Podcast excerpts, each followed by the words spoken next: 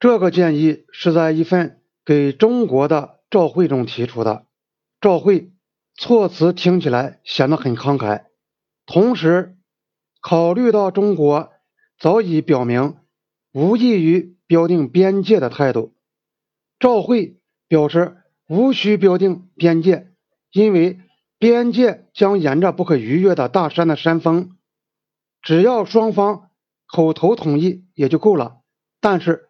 尽管英国方面非正式的获悉，在新疆的中国地方当局表示不反对这条英国所建议的边境线，可是中国政府却从未对这个1899年的建议给予答复。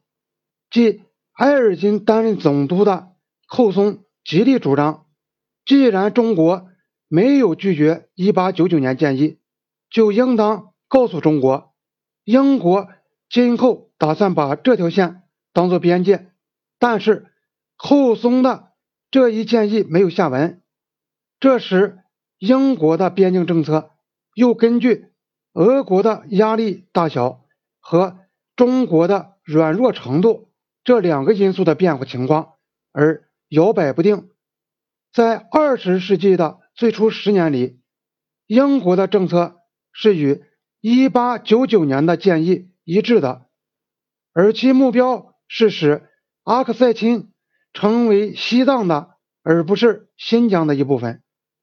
其原因是在1907年，英国曾与圣彼得堡谈判一项关于俄英双方都保证不进入西藏的协议，因此，假若阿克塞钦属于西藏，俄国人。也就不得进入该地。英国在阿克塞钦的压倒一切的利益是不让俄国进入。为达到这一目的，看来最简单的办法就是确认这一地区属于中国的西藏。但是，一九一一年末中国爆发革命后，中国在中亚、西亚的势力似乎瓦解。这一情况。使英国在印度边境政策的策略发生了激烈的变化，目标仍然没有变，尽可能的使俄国人远离印度平原。不过，中国作为中亚西亚的一个重要大国际不复存在，那就意味着英国实现这一目标的方法也应当改变。英国人早就预料俄国会并吞新疆。现在看来已迫在眉睫，难于避免。为了抢先一步，当时的总督哈定勋爵就抓住了阿尔达的前进方案。他竭力向伦敦建议，为了预防俄国并吞新疆，英国应当要求中国承认一条把阿克塞钦不但划在俄国之外，而且要。划在英国领土之内的边界。然而，伦敦政府并没有接受这个建议，而是始终没有向中国表示过英国拟重新考虑1899年建议的边境线。英国政府事实上坚持1899年的建议。两年后，即1914年的《西姆拉条约》附图证明了这一点。附图把阿克塞钦划为新西藏的一部分。在本引言所谈到的那段时间里，英国是把阿富汗到尼泊尔的这段边界作为一个整体来考虑的。但是，1947年对印度次大陆的分治，却把这段边界在喀拉昆仑山口处分别为二，山口以西。边界由巴基斯坦负责，山口以东由印度负责。然而，印度声称他对西段，即巴基斯坦所占有的那一段，也负有法律上的责任。作者一直还没有谈到后来归属巴基斯坦的那段边界，但是为了追溯英国在西段边界政策的最后演变。有必要在这里谈一下。看来，一九二七年，印度政府又一次研究了同中国之间的西北边界，并决定从阿富汗到喀拉昆仑山口的边界应当是沿着喀拉昆仑山的主脉的山峰，而不是约翰逊、阿尔达远在其北面所画的那条线。当时对山口以东的那一段边界，后来成为中印纠纷的症结所在。是怎样决定的，不得而知。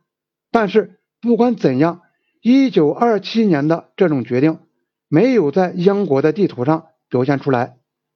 一九四七年印度独立时以及随后的几年里，大多数印度官方地图仍旧是按照约翰逊和阿尔达的极端前进的方案来划界的。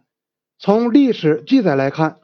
一八九九年以后，英国没有再提出要同中国统一在西北边界划定边界，因此从阿富汗到尼泊尔的这段边界始终未经划定。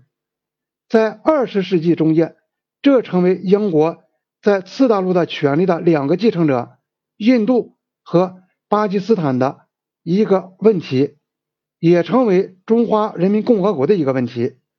尽管长期以来，有关人士在伦敦和印度不断讨论克什米尔和中国之间的边界问题，他们对于边界应当在哪里才对英国有利的想法也是多种多样的，但是他们却从来没有采取过诸如调动部队或派遣管辖人员之类的相应的行动。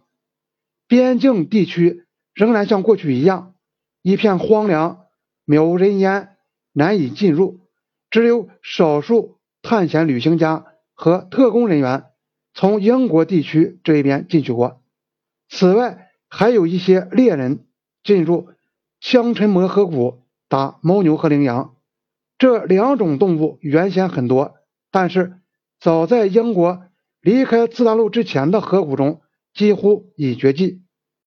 到了二十世纪四十年代，上述旅行者至少在香尘摩河的下游到空哈山口一带，或到该山口以东约三十英里的拉纳克山口一带，享有一种因多次前往活动而产生的时效权。